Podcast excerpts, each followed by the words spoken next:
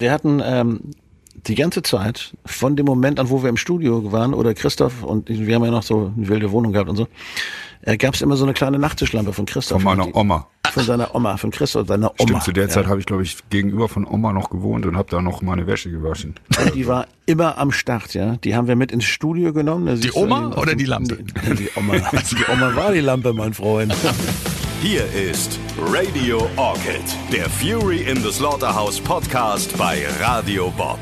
Das ist jetzt schon Folge 4 von Radio Orchid, dem Fury in the Slaughterhouse Podcast, mit Kai Wingenfelder, der Stimme von Fury, und Christoph Steinschneider, der Gitarre von Fury, und mit mir, André Dostal hier von Radio Bob. Es geht zurück ins Jahr 92, 93. Es ist die Veröffentlichung von Mono. Das ist das Album mit Radio Orchid, ne? Every Generation und When I'm Dead and Gone.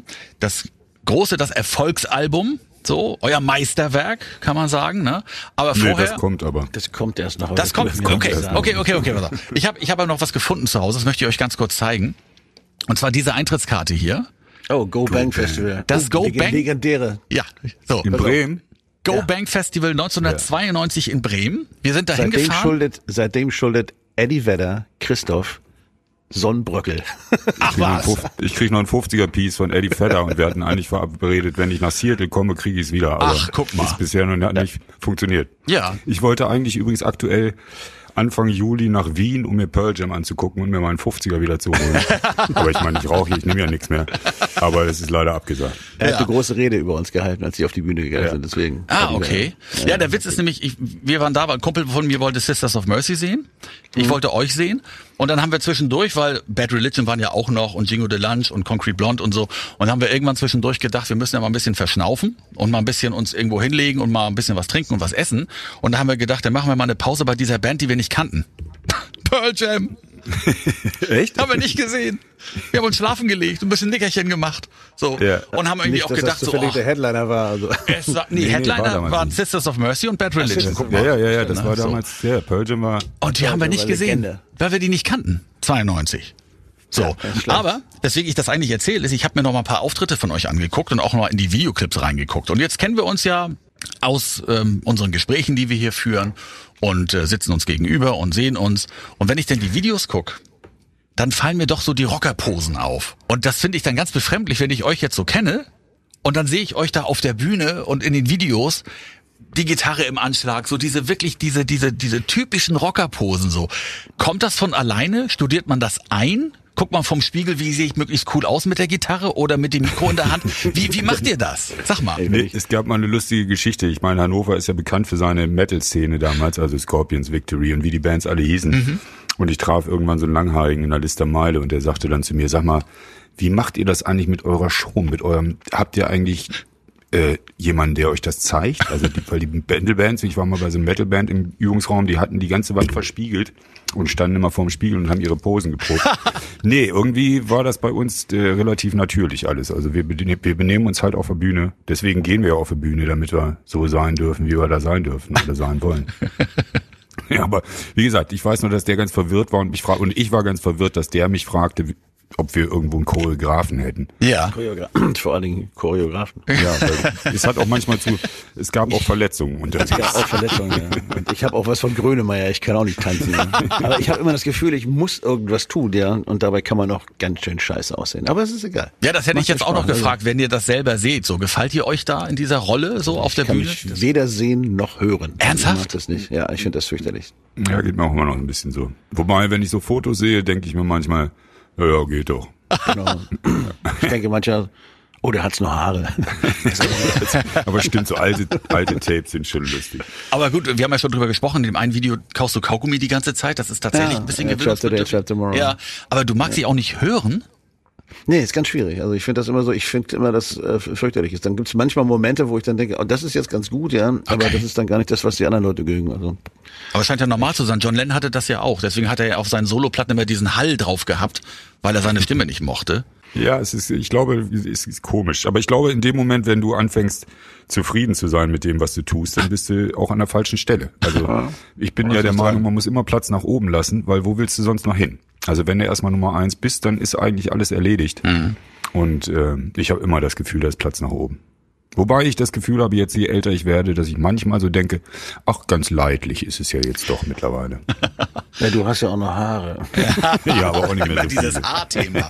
Aber Christoph, wenn du, wenn du Kai hörst, ich meine, Kai hat ja eine einzigartige Stimme. Ja. Ähm, das werdet ihr ihm doch auch oft gesagt haben dann, oder? Muss man ihn dann trösten, wenn ihm das wieder nicht gefällt, oder wie macht ihr das? Nee, ich meine, wir sind mittlerweile, also äh, trösten nicht, nee. Ach, komm mal her. nee, wir mögen uns gerne und ich mag sie auch gerne. Aber es ist schon Kai, klar, das ist, äh, es gibt Leute, die mögen das oder es gibt Leute, die hassen das. Aber das ist ja eigentlich auch das Beste, was dir passieren kann als Musiker oder als Künstler. Weil das Schlimmste ist ja so Mittelmaß, wo alle sagen, ja, geht so. Also dann lieber viele, viel fahren, viel eher, ne? Wir gehen zurück ins Jahr 92 und ins Jahr 93. Ne? Bill Clinton wird US-Präsident.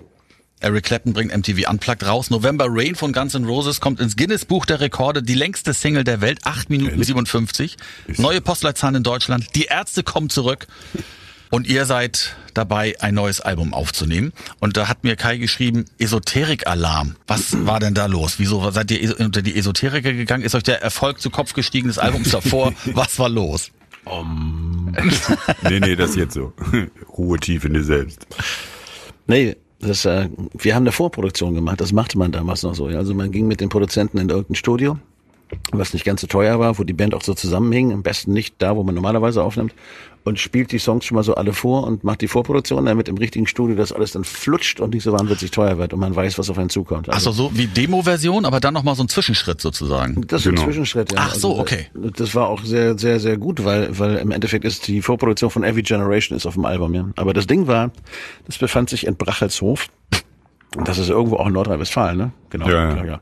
Und ähm, gehörte einem, einem Menschen, der, ähm, der hat so Meditationsmusik gemacht, ja. In seinem riesiges Studio mit SSL-Konsole, allem drum und dran. Und dann saß er da immer und waberte so seine Keyboards zurecht, damit irgendwelche Leute dann einfach so um da und dann flitzte er immer in so, den ganzen Tag lief er normal rum.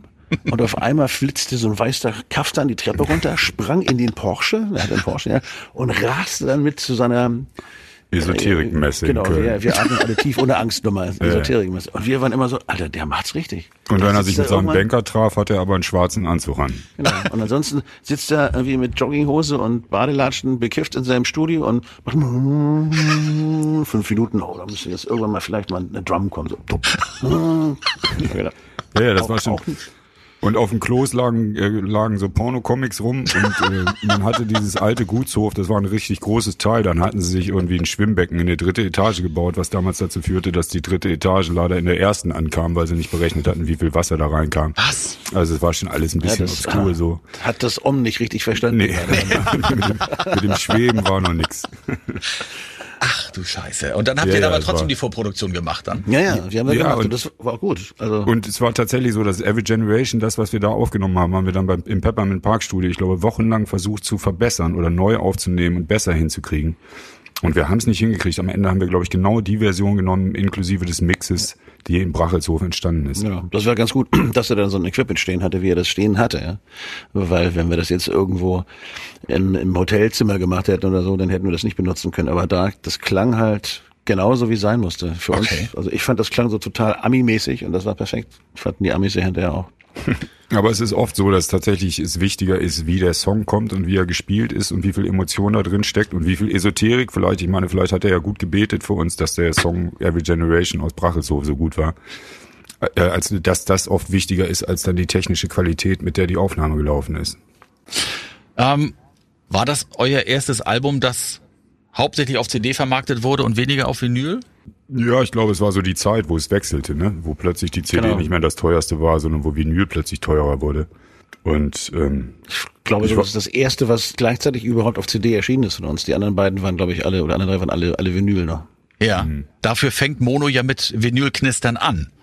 Ja, das war ja auch so ein bisschen, das war ja die Idee, dass wir dachten, wir verabschieden Dedicated to Vinyl. Steht da hinten drauf, genau. Dass wir so dachten, irgendwie die Leute werden Mono überhaupt nicht mehr erkennen später, wobei wir uns getäuscht haben, weil wenn die das auf ihren Handys hören, heutzutage ganz ja. oft, dann ist es wieder Mono und zwar ganz beschissenes Mono und es klingt auch noch scheiße. Und die Leute sind trotzdem emotional berührt von der Musik, was wieder das bestätigt, was ich vorhin gesagt habe. Warum heißt das denn überhaupt Mono? Ja, das war so die Idee dahinter, dass in zwei Generationen keiner mehr weiß, was Mono eigentlich ist. Und wir fanden das total super, einen, einen, einen kurzen Namen zu haben, so. der uns dann auch schon, also in Berlin, Tipp hat, glaube ich, geschrieben, und das neue Fury-Album Momo. Momo. Ja. Momo typisch scheiße. Nee, umgekehrt. Hannover, typisch, typisch Hannover scheiße. Oder so. Hannover, Typisch. typisch scheiße. Nee, steht hier- nee, scheiße, typisch Hannover. Genau, Ach so, genau okay. sowas. Die kürzeste Plattenkritik aller Zeiten. Scheiße, typisch Hannover. Aber viele Künstler haben ja in der Zeit so Vinylknister noch in die Platten eingearbeitet. Das führte dann dazu, dass so Leute wie ich, ich habe im Plattenladen gearbeitet, dann sind die Kunden immer gekommen und haben gesagt, das ist kaputt. Das knistert. Ja. das hat der Künstler so gewollt. Ja, aber ich will das nicht. Ähm, haben Sie die nochmal neu da ohne das Knistern? Ich sage, nein, das hat der Künstler ja so gemacht. Nee, das ist ja eine CD, die soll ja nicht knistern angeblich. Es war immer sehr, sehr schwierig, die Leute davon zu überzeugen, dass das dann so sein sollte, obwohl es jetzt eine CD war. Ähm, da haben ja die Leute auch immer geguckt, ob das eine DDD-Aufnahme ist damals noch, ja, analog, analog, digital und so. stimmt. Und da waren sie ja alle dann so hinterher, dass das ganz sauber klingen musste. Und eure Platte fing ebenso unsauber an. Ja, aber ihr habt dem Ganzen so ein Denkmal gesetzt, nochmal so den, den, den Abschied genommen Genau, das von der war so. Vinyl. Ja. Ja. Und ähm, auf dem Cover, das ist ja dieses hier, ähm, war für mich halt immer nur so ein, so ein halbes Männergesicht mit einer sehr ausgelutschten Kippe im Mund. Ja. Und das bist du, Christoph? ja, ja, das war ich.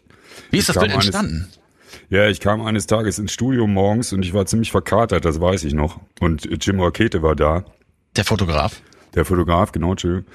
Und ähm, alle saßen eigentlich da und warteten nur auf mich. Und dann hieß es, setz dich da hin, dreh dir eine Zigarette und Jim hielt seine Kamera auf meinen Mund. Und das ging ungefähr zwei Stunden lang so. Weil äh, das dauerte eine Weile. Und ich weiß nur, dass mir ging's nicht gut dabei. Und ich musste eine Zigarette nach der nächsten. Und nee, die ist jetzt schon weit runter, dreh die nächste. Nee, jetzt müssen wir wieder, nee, jetzt ist noch zu lang und rauchen mal ein bisschen. Und ich weiß, dass mir ging's nicht so gut. Aber das sieht man im Foto vielleicht auch an irgendwie. Deswegen dieses leidende Mono. Ja, ja. Aber es war schon irre, dann irgendwie danach war halt ganz Deutschland plakatiert eben auch mit diesen Plakaten. und in jede Stadt, wo ich kam, hing ich schon. Also das war so ein bisschen Hase und Igel. Ich bin all da. Und ja, es war ein eigenartiges Gefühl. Aber die, die Folgen waren, Christoph bekam dann, glaube ich, als erster Musiker erstmal ein schwarzer Krauser-Deal. Ich habe Er wurde zugemüllt mit Tabakpackung, Ja. weil er hatte immer schwarzer Krause geraucht. ich hab meine meine Zigaretten, also meine Gitarren habe ich immer alle selber gekauft. Den einzigen Deal, den ich hatte, oder die einzigen zwei, also der eine Deal war der mit Schwarzer Krause und jetzt habe ich einen mit Herrenhäuser. Also insofern schon ganz gut. Gibt schwarzer die Krauser noch? wichtigen Weiß ich Sachen im Leben kriegt Christoph immer.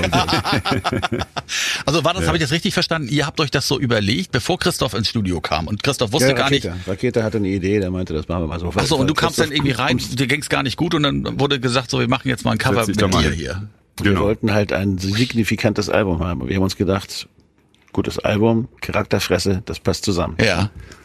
Und dann haben wir das gemacht. Und ich weiß noch, ich saß dann irgendwann, als die Platte draußen war, gab es in so einem hannoverschen Musikblatt irgendwie eine Kritik zu der Platte und die fing damit an, das war auch die längste Kritik in der ganzen Zeitung und die fing damit an, dass erstmal, ich weiß nicht, wie viele Sätze darüber verloren wurden, was das eigentlich für eine beschissene Hackfresse ist mit diesem komischen Bärtchen und diesem Joint in der Fresse und ich, ich saß besoffen im Taxi und dachte, die, dem sag ich, bring mich dahin, ich hau den.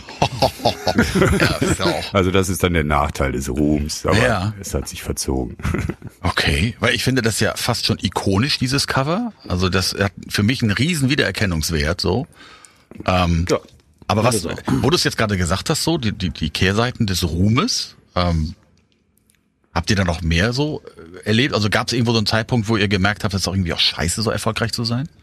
Also da, da noch nicht. Also Da da noch das nicht, ist ganz okay. nee. Das hängt ja ein bisschen davon ab, wie du selber so drauf bist. Und wir waren ja immer so, sag mal so, wir waren sehr publikumsnah. Mhm. Wir haben uns jetzt nie mit irgendwie, äh, auch wenn es mal wild wurde oder so, mit irgendwelchen Bouncern da irgendwie durch die Menge und so, sondern wir sind da einfach immer reingegangen, haben uns mit den Leuten unterhalten, haben immer auch während der Konzerte einfach äh, mitten rein, die ganze Band, alle mussten sich hinsetzen, haben wir so ein Sit-In gemacht und haben da irgendwie zwei, drei Nummern gespielt. Und auch außerhalb, wenn irgendjemand was wollte. Das heißt, wenn, wenn ich irgendwann in Hannover zum Italiener gegangen bin und habe was gegessen, dann haben die uns schon erkannt oder mich schon erkannt, aber die haben mich nie vollgequatscht. Also Okay. das höchste aller Gefühle wäre, wenn irgendjemand mal gekommen hat und sagt, du bist doch der Sänger, ja, ja, ja bin ich. Kann ich ein Autogramm haben? Und dann hat er das gekriegt und dann war er glücklich. Ja. Und das war okay. Und, und, und ich musste den Theorie und Unterricht meiner Führerscheinkiste nicht machen, weil das ging nicht. Haben sie gesagt, kannst du lernen, machst eine Prüfung, musst nie zum Theorieunterricht kommen. Lass das mal lieber, das gibt nur Ärger. Ansonsten äh, war das bei uns ehrlich stressfrei. Okay. Weil Ja, ich glaube, wir haben halt nie die, wir haben den Kontakt immer selber gesucht und damit nimmst du die Schärfe aus diesem ganzen Ding draußen. Ja, aber trotzdem über sich zu lesen, irgendwie, dass das hier eine hässliche Hackfresse ist oder so, das tut ja schon weh. So, das ist ja, immer sowas, Scheiße, wo die, typischer Lofer tat auch weh. Also Ja, ja, ja, genau. Das stimmt schon. Also solche Sachen schon. Und ich meine, aber was eigentlich schlimmer war, oder schlimmer ist das falsche Wort, aber ähm, der Erfolg, der da, da daraus kam, das, was daraus resultiert, auch unter uns und in jedem von uns. Also Erfolg ist halt wirklich ein sehr korrumpierendes Ding. Und äh, man denkt plötzlich, also bestimmte Egos werden größer und bestimmte Egos werden kleiner, weil der Druck größer wird und die Öffentlichkeit größer. Und das halt so hat dann doch zu einem ziemlich großen Ungleichgewicht irgendwann geführt. Aber da werden wir wahrscheinlich in einem der späteren Podcasts noch drüber reden. Ja. Ja, sprechen wir weiter über Mono. Ihr habt ja die Platten davor im Peppermint Park aufgenommen und das Studio ist umgezogen zu dem Zeitpunkt, ne? Und ihr habt dann im Peppermint Park 2 aufgenommen. Hatte das noch den Charme des ersten Studios oder war das was vollkommen anderes? Es war das gleiche, also fast das gleiche Gebäude, die waren ja zusammen. Das Problem war nur, dass wir äh, für die ersten beiden Alben, die sie mit uns gemacht haben, war First Peppermint relativ erfolgreich, weil es waren zwei Chart-Alben. Das heißt, da ist ein bisschen Geld reingekommen und dann haben sie sich überlegt, für das dritte Album machen wir jetzt mal einen großen Schritt. Wir kaufen jetzt mal eine große SSL-Konsole, ja, ziehen um und bauen uns ein richtiges Studio, was komplett äh, audiomäßig ausgeklügelt ist. Und Digital. Und Nee, nee, nee, das war noch, da war noch Bandmaschinen am. Start so, okay. am Anfang, ja. Und dann die Computer kamen dann hinterher. Aber ähm, die haben sich dann wahnsinnig Mühe gegeben und dann wurde dieses Pult mit dem Kran durchs Fenster rein und so. Und dann haben sie theoretisch für uns, für das Album, haben sie das Ding gebaut. Und Terry Hawks mussten es vorher testen, irgendwie. mit, äh, mit Freedom Circus, glaube ich. Und ähm, das war schon, das war schon special. Aber das war ein schönes Studio. Also ich fand das Peppermint war so ein Studio, wo wir theoretisch auch echt gute Zeiten hatten, weil, weil das klang special. Es hatte einen tollen Aufenthaltsraum, es war alles zusammen, es war komprimiert, aber es war halt ein bisschen größer als das andere. Und das fand ich irgendwie, ich habe mich dabei sehr wohl gefühlt. Als wir dann umgezogen sind und das Peppermint 3 war ja dann mehr so eine Zahnarztpraxis, das war dann nicht so cool. Also da Das war noch im Expo-. Expo- war- war Pavillon, ne? Mhm, Da war, da genau. war der Flair dann irgendwie weg. Da haben wir ja auch ein Album gemacht, aber das, da war schon alles relativ zerrissen. Da kommen wir, wie Christus so schön sagte, auch später Auch nochmal zu. Ja. Ja, es gibt ja diese wahnsinnige Dokumentation über Sound City. Weiß nicht, ob ihr die kennt. Sound Ja, City klar. Studio, ähm, wo man ja auch so ein bisschen begreift, wie wichtig das ist und wie man das auch nicht greifen kann, ne? was so ein, so ein Raum ausmacht und was auch so eine Konsole ausmacht und, und, und, und die Technik dahinter und die Leute, die da arbeiten und machen und tun. Und das ist ja bei euren Platten auch wahnsinnig wichtig. Also die klingen ja auch immer sehr warm und sehr, sehr natürlich, ne? Und, und wenig künstlich und digital und auch nicht so glatt gebügelt. Danke. Ja, ich hoffe, dass das eure Absicht nee, war. Ich Man kann ja auch sagen, dass man da schon zu glatt gebügelt, aber das, äh, Nee, das, du hast ja schon recht. Ähm, es ist, äh, wobei die Digitaltechnik mittlerweile sich auch so, auch so entwickelt hat, dass es wirklich geht, auch mit digital mittlerweile, dass es ähm, warm und gemütlich, oder was heißt gemütlich, ist vielleicht das falsche Wort, äh, anheimend, menschlich klingt, weil unser Ohr ist halt eigentlich für dieses Digitale nicht geeignet. unser Ohr mag das die analoge, unser Gehirn mag das analoge, unser Gehirn ist für diese Digitaltechnik nicht, eigentlich nicht gut genug, um es mal so auszudrücken. Aber das werden wir jetzt auch ändern, wenn wir bald dann alle in der Cloud sind. aber Das deswegen ist ja auch wieder ein anderes Thema. und deswegen ja auch Cloud, euer, euer Cloud, die Cloud sein wird. nee, aber im Endeffekt ist es, glaube ich, digital, analog, fucking scheißen egal. Wichtig ist, dass du, dass du einen guten Platz hast, wo du arbeiten kannst. Weil ich glaube, ein guter Platz ähm, beeinflusst durchaus, was man da so tut. Also es gibt halt Plätze, die sind gut zum Schreiben, kreative Plätze. Und es gibt Plätze, die so eine Art kühle oder auch eine destruktive Stimmung ausstrahlen. Da, da passiert einfach nichts, ja. Und Okay. das ist einfach, das kannst du in deinem Wohnzimmer haben mit einem Laptop, ja, oder an irgendeinem anderen Platz oder gehst in den Wald und nimmst irgendwas auf. Ähm, kannst es aber auch im Studio haben. Aber dann ist es schon wichtig, was es für ein Studio ist. Und wir haben schon ein paar gesehen in unserem Leben. Und da gab es einige, die waren scheiße. Und es gab einige, die waren besonders. Also ihr geht nicht zum Aufnehmen ins Studio, sondern auch wirklich zum zum Schreiben, zum Erarbeiten, zum Ausarbeiten. Nee, nicht nur, aber, aber man, man, also ausarbeiten tust du auf alle Fälle, ja. Aber, ähm, aber schreiben jetzt nicht unbedingt, das hast du ja in der, Vorbereitung gemacht, aber dieses Ausarbeiten ist ja nicht ganz unwichtig, weil das ist ein großer Teil des kreativen Prozesses, weil da sitzt man mit der Band zusammen und nimmt was auf und stellt dann fest, hm, da könnte man noch. Und dann kommt der Produzent und sagt A und die Band sagt B und dann macht man irgendwas draus. Und das sind so Momente, wo teilweise auch dann Songs wirklich erst zu dem werden, was sie hinterher dann geworden sind. Und das funktioniert halt nur, wenn es irgendwie cool ist. Und da lass uns noch mal drüber sprechen, weil das ist doch etwas, was vielleicht viele gar nicht wissen, was so ein Produzent macht. Ja, also ihr, ihr komponiert eure Songs, ihr, ihr nehmt ein Demo auf und dann seid ihr im Studio und dann kommt der Produzent. Und Also der erstmal klaut er Feuerzeuge, das ist ganz wichtig. und Kugelschreiber wahrscheinlich. Nee, es gab aber, im, äh, zu, Entschuldigung, ich komme gleich auf deine Frage zurück, aber es gab eine lustige Geschichte im Peppermint Bar, als wir Mono aufnahmen. Und zwar Jens Krause, unser wunderbarer Produzent, jeden Morgen, wenn wir reinkamen, wo ist mein scheiß Feuerzeug? Und ich bin schon jedes Mal, wenn ich gekommen bin, bin ich vorher an einer Bude vorbeigegangen und Kiosk und habe irgendwie zwei Feuerzeuge auf den Tisch geschmissen. Und die waren abends jedes Mal wieder weg, bis er am Ende der Produktion merkte, dass seine Jacke immer schwerer wurde. Und das er klackerte genau immer. da hatte er ein Loch, wo alle, der hatte alle Feuerzeuge unten in. Wenn der in einer Kerze zu nah dran vorbeigegangen wäre, dann wäre das Studio explodiert. Und das sind eben genau die Feinheiten, die dazu führen, dass eine Das- Aufnahme brenzlig wird oder Das brennt. ein Produzent. So, jetzt zurück zum ernsten Teil. Pass auf. Es gibt zwei Arten von Produzenten für mich. Es gibt einmal so mentale Produzenten und es gibt technische Produzenten. Der technische Produzent, der sorgt dafür, dass das Ding hinterher so klingt, wie er denkt, dass es klingen soll, in Abstimmung mit dem Künstler, dezent ausgedrückt. Der mentale Produzent ist derjenige, der dafür sorgt, dass eine Band A miteinander klarkommt. Das gibt ja auch Stress im Studio der, der ein Teil des Ganzen ist und der mit der Band zusammen im Endeffekt so eine Platte macht. Also, und wenn du Glück hast, dann findest du einen, der mental in der Lage ist, so eine Band zu ein, obwohl er ihnen auch Kritik verpasst und dafür sorgt, dass es irgendwo in bestimmte Richtungen, einen bestimmten Weg geht, den er so als Vision für sich hat und auf der anderen Seite aber auch in der Lage ist, das umzusetzen. Heute ist es ja oft so, dass du einen Produzenten hast und der hat dann Tuning und irgendjemand anders mischt das dann. Ja, das ist der Standard mittlerweile. Bei uns war das immer sehr schön und auch unsere schönsten Zeiten waren immer die, wo wir einen Produzenten hatten, das war Krause in diesem Fall, der, ähm, der mit uns das Album erarbeitet hat, dann haben wir es aufgenommen und dann haben wir es auch noch zusammen gemischt. Also wir waren ja immer mit dabei, wenn das gemischt worden ist. Und das war schon schön, weil im Endeffekt bist du dann wirklich vom Anfang, von dem ersten Ton im Übungsraum bis zum fertigen Master, wir sind da irgendwie auch nach Amiland geflogen und haben das Ding da gemastert und so, hast du dein ganzes Baby begleitet. Und das fand ich immer ganz toll und ganz wichtig. Das fehlt mir heutzutage ein bisschen. Mhm. Und warum macht eine Band das nicht alleine? Also warum braucht man diesen Produzenten? Naja, so ein, es ist, ich finde, das Schwierigste unter uns Menschen ist ja oft, sich gegenseitig zu kritisieren und sich gegenseitig die Meinung zu sagen und zu sagen, das finde ich scheiße. Okay. Und da ist man ganz schnell, gibt's da persönliche Betroffenheiten und es entsteht Stress und Ärger und Animositäten. Und ja, wie gesagt, das ist vielleicht das Schwierigste manchmal und deswegen ist es gut, so einen Produzenten zu haben, der so ein bisschen auch außenstehende Position ist, weil wir natürlich, wir sechs sind immer aufeinander, wir waren damals immer auf Tour, permanent auf Tour, permanent im Keller neue Songs schreiben, permanent im Studio. Und da ist es dann, ja, wie gesagt, der, und da ist ein Produzent dann auch so ein bisschen Puffer zwischen den verschiedenen Leuten der Auf Band. der anderen Seite ist es so, man wird ja nach einer Zeit, wenn man so einen Song jetzt irgendwie in der drei, dreivierteljährigen Phase die ganzen Songs schreibt und immer wieder dran geht und so, wird man so ein bisschen betriebsblind. Und wenn du irgendjemanden hast, der von außen kommt, der auch Musiker ist und nichts anderes macht, als eigentlich sich die ganze Zeit mit Songs und verschiedenen Bands zu beschäftigen und das zu produzieren und in Shape zu kriegen und so, dann ist es ganz gut, jemanden zu haben, der von außen drauf guckt und sagt, wieso macht er das nicht mal so? Und manchmal sind da halt Ideen dabei, auf die wärst du selber einfach nicht gekommen, weil du bist schon so fest in deiner Kiste, nee, pass auf, Radio Orchid klingt jetzt so oder und dann kommt einer und sagt, nee, pass mal auf, mach doch mal Don Beat hier unten drunter oder mach mal das oder nee, eigentlich ist das der Refrain. Und dann kann man das ausprobieren. Und das ist wie so ein, wie so ein, so ein Sparring-Partner. Das ist, und das ist wichtig. Und wenn du einen guten Katalysator manchmal eben auch. Genau, wenn du einen guten Produzenten hast, dann, ähm, dann verbessert das eben alles. Und der Sound von, von so einer Platte ist das, also wie viel ist da Produzent, wie viel ist da Band in eurem Fall? Naja gut, die Signale kommen von der Band, aber ähm, wie es dann am Ende zusammengeschoben klingt, ist halt dann der Produzent schon viel. Ja. Also ich meine, wir haben natürlich einen Sound, wenn du uns auf der Bühne hörst, gib mir irgendein Instrument, es klingt immer wie Steinschneider eigentlich.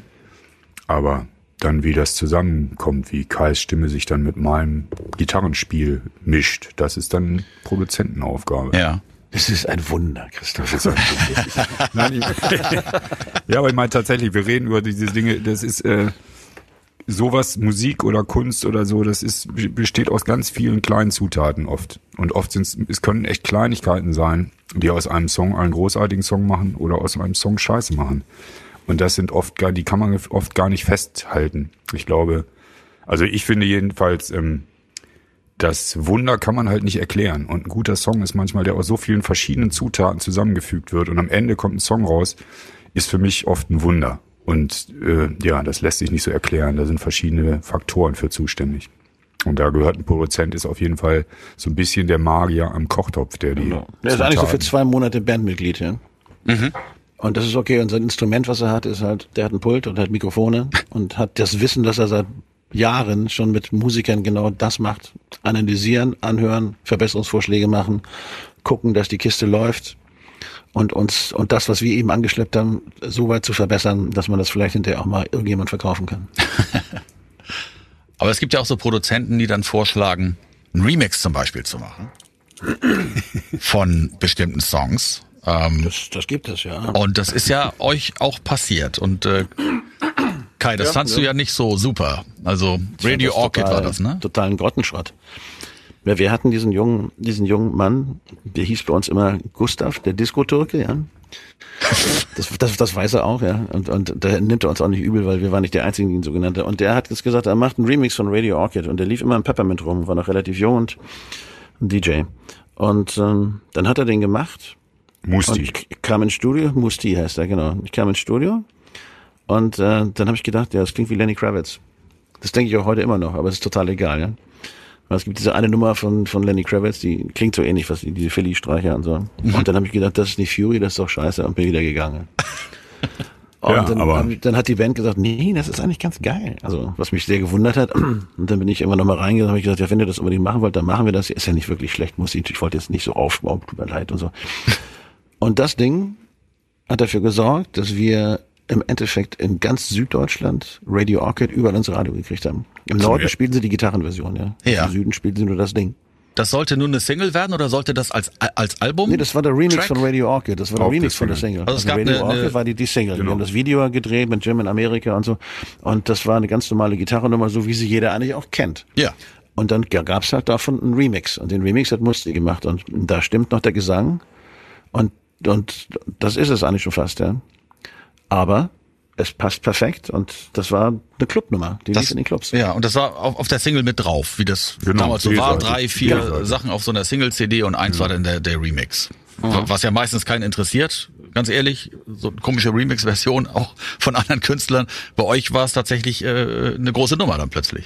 Ja, und Genau. das führte auch dazu, dass wir dann in Süddeutschland Konzerte gespielt haben und die Leute hinterher enttäuscht rausgegangen sind, weil die Single wurde ja nicht gespielt. Ach, Aber es waren die wenigsten. Also insofern war es in Ordnung, weil wir waren einfach auch eine gute Band. Aber Musti, muss man dazu nur sagen, war halt der Junge, der da in, in so einem kleinen Raum saß mit so einem Mietdeckpult und vor sich hinschraubte und keiner wusste eigentlich von uns so richtig, was macht der da eigentlich, weil das war so der Beginn dieses ganzen Remix-Zirkus. ja. Aber halt total netter Kerl.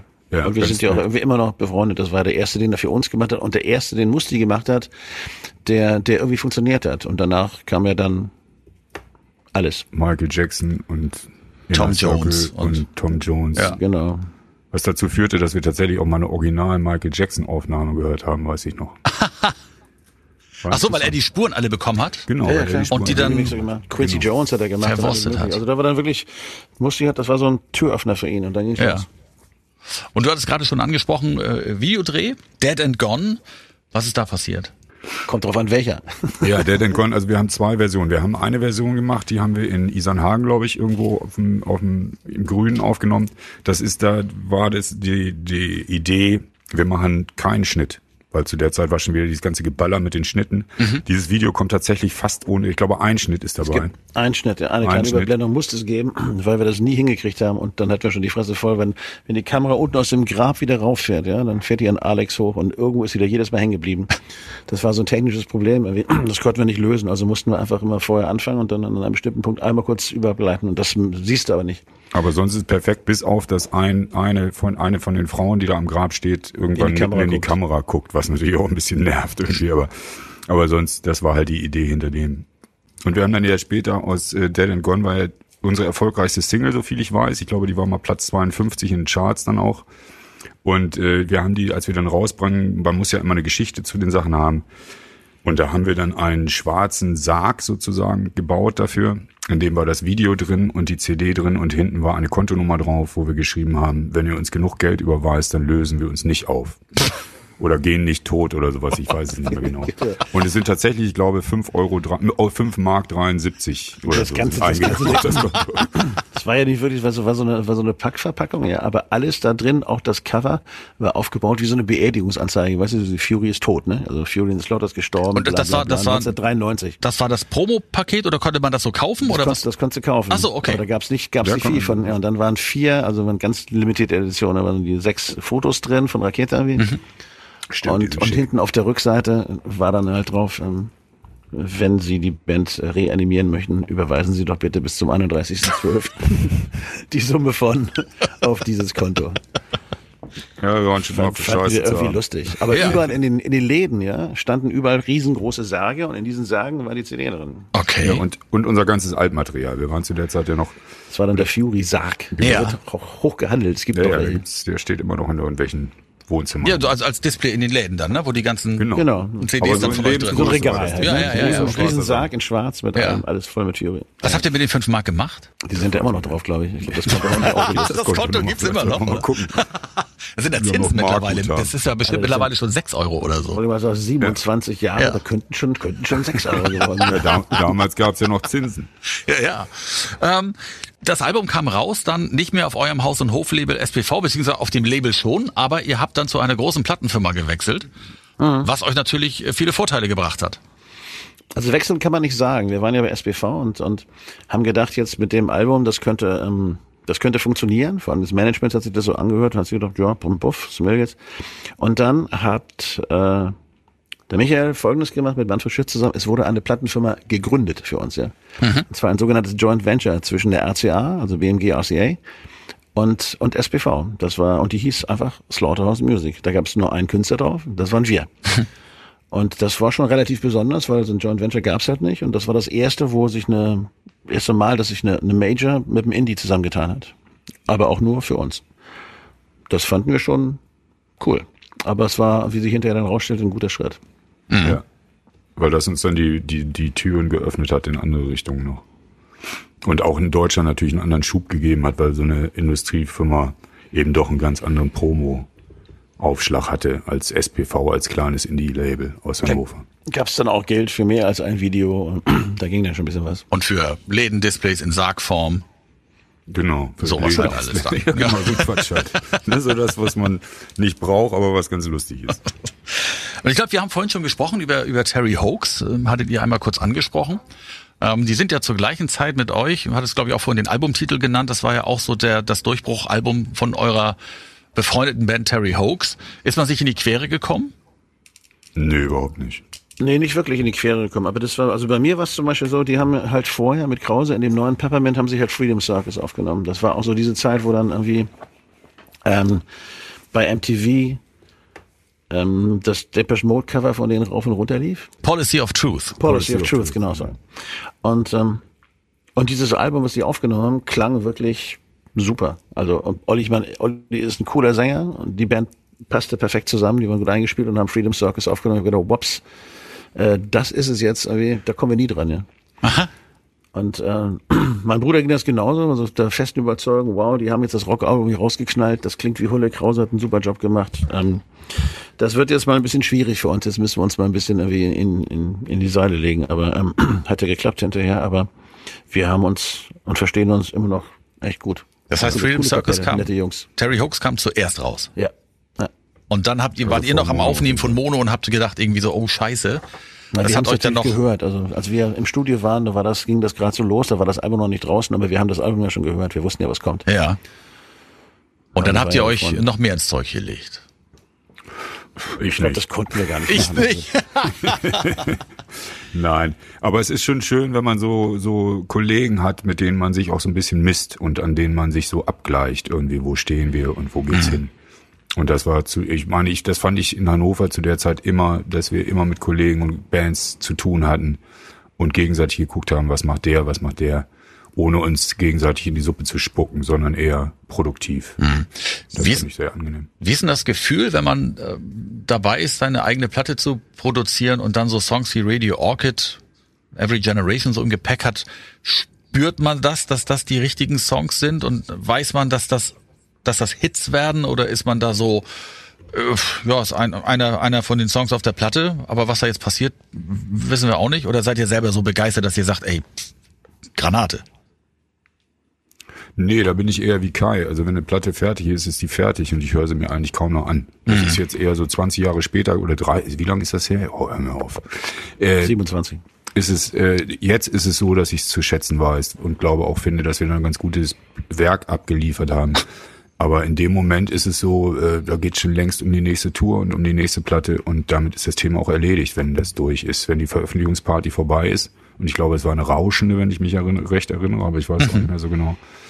Dann äh, ist für mich das Thema eigentlich immer erledigt. Und beim Aufnehmen selber, das meine ich ja so, wenn ihr das, als ihr es aufgenommen also- habt, dass ihr sagt, irgendwie, was für ein geiler Song ist uns denn da schon- gelungen? Ich habe schon irgendwie, ich fand das, sagen wir mal so, man hat immer so das Gefühl, wenn ich das nicht mehr habe, dann höre ich glaube ich auch auf, irgendwie, dass das super ist.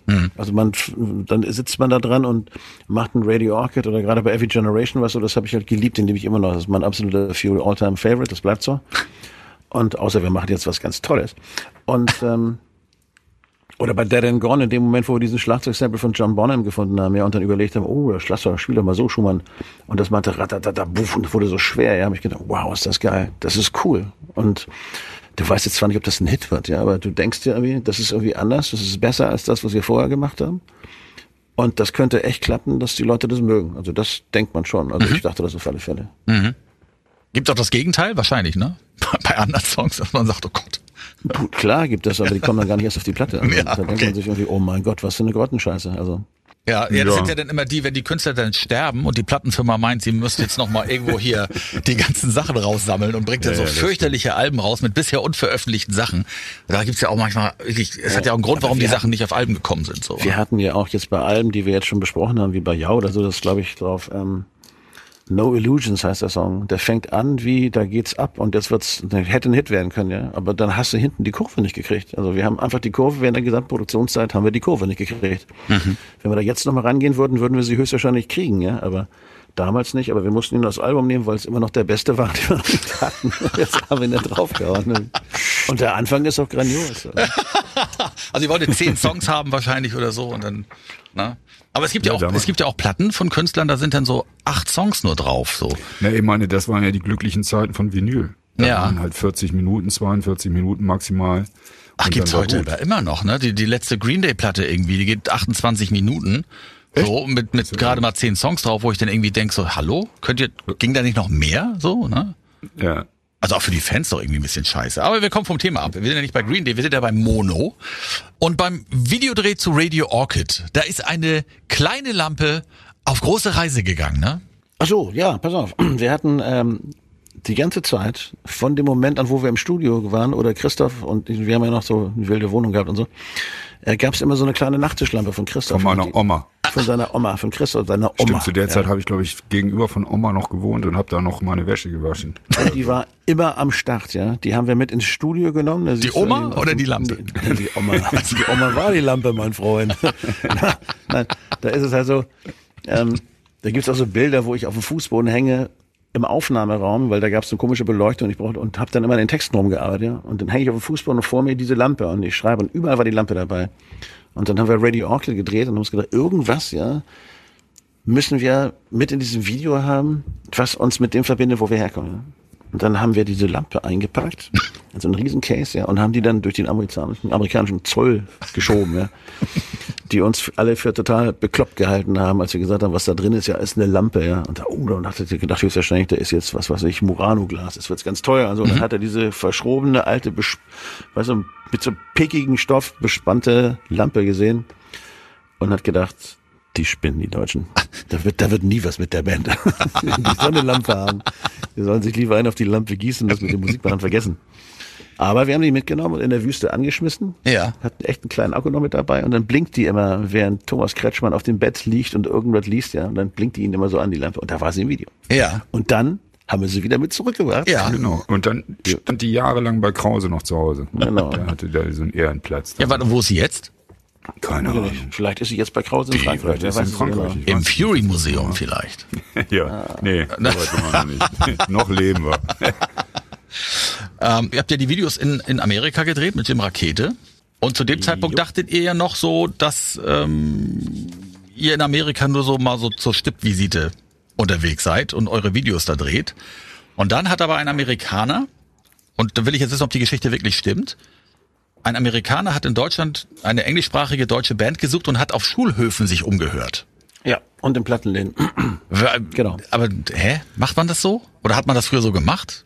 Ich weiß nicht, ob man das so macht. Also ich war ja damals Ja, kein Amerikaner in der Plattenfirma. aber, aber das war dann so, ja. Es gab Die tatsächlich Sind, zu der Zeit so Leute, die durch die Gegend gezogen sind und gesucht haben nach jungen Bands. So Scouts. so, so, So, genau, ja. ein Talent Scout. Und der wollte halt einfach mal gucken, wie Ja. das dann so in Deutschland ist, ja. Weil Das fand er dann halt ganz spannend und guckte einfach mal weltweit, weil die suchen ja auch mal eine Story, mit der sie was verkaufen können. Und dann schauten sie nach einer deutschen Kapelle.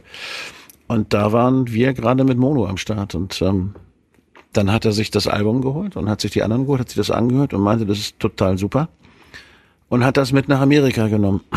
Dann seinem Chef vorgestellt und der Chef hat das genommen und hat das mit nach Hause genommen und, und hat es seiner Tochter gegeben. Und die Tochter hat gesagt, bum, bum, bum, bum, bum, hier Mono und diese Platte, ja, aber dieser Song da, Won't Forget, der muss da drauf. Von der Jau. Und, von, und deswegen ja, ist auf der amerikanischen Mono kein Haunted Head and Heart drauf, dafür aber Won't Forget These Days. Weil das Mädel das gesagt hat. Und dann sind die nochmal rübergeflogen und dann haben die sich eine Show von uns angeguckt, zu zweit. Da hat er dann schon den A&R mitgenommen. Und da war ich auch nervös, gebe ich auch zu. Achso, habt ihr gewusst Und, äh, vorher? Ja, ja, das haben sie Michael uns gesagt. Die Ich kommen kann mich da nicht RCA dran erinnern. America kommt vorbei. Und dann, äh, dann haben sie sich das angeguckt und dann war Frieden. Und dann klingelte das Telefon und dann haben sie uns einen amerikanischen Vertrag bei RCA America angeboten. Und das erzählen wir dann im nächsten Podcast. Ja, darüber das sprechen wir ist die Firma von ausführlich. Clive Davis, Jungs. Das ist die Firma von Clive Davis. Und RCA hat, hat ja auch die Elvis-Platten gemacht. Da gibt's einiges. Ja. Das ist die mit dem Hund auch, ne? Nee, Nee, das ist His Master's Ach Voice. nee, das das, ist noch was anderes, ne? Aber bevor wir jetzt zur nächsten Folge schon kommen und, und über Amerika sprechen, haben wir ganz vergessen, nochmal darüber zu sprechen, als Mono in Deutschland rauskam. Wie ist denn die Platte in Deutschland abgegangen? Was ist da passiert? Also für uns war super. Also für, für andere Leute vielleicht jetzt nicht, aber Die ging, glaube ich, ziemlich hoch in den Charts. Ich weiß nicht mehr wie viel. und äh, hat relativ gut verkauft am Anfang. Also es war jetzt nicht so eine Bombe wie was weiß ich was äh, äh, das Album, wo Bring Me Home drauf ist, aber aber das war gut für uns, war schon wow.